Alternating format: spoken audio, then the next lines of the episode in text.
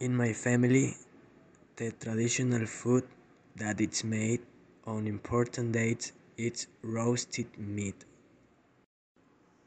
We eat it every day, some day because it's a family day, it's important.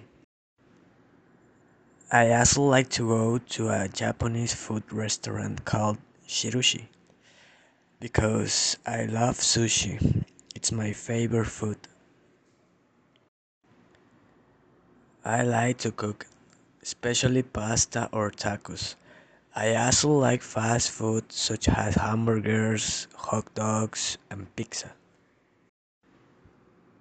I would like to visit Japan to try traditional food, but I prefer Mexican food. The food that I don't like is the pozole and ceviche.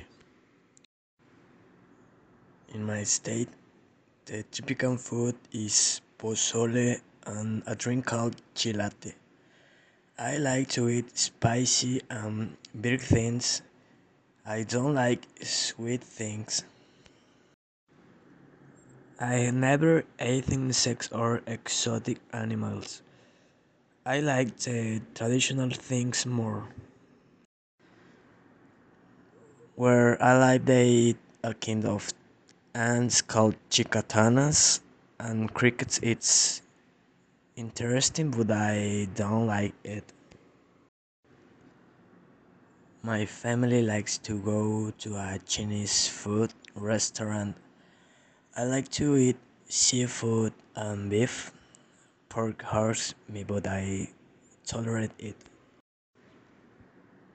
I have a cat that eats tuna and a goat that eats grass and dry leaves. The last restaurant I went to was the Oriental. A classic breakfast in my city is lamb tacos. Something that I definitely will not eat are the chiles en nogada because they are sweet and salty. I love food, especially when it's homemade. Food is sacred and should not be wasted.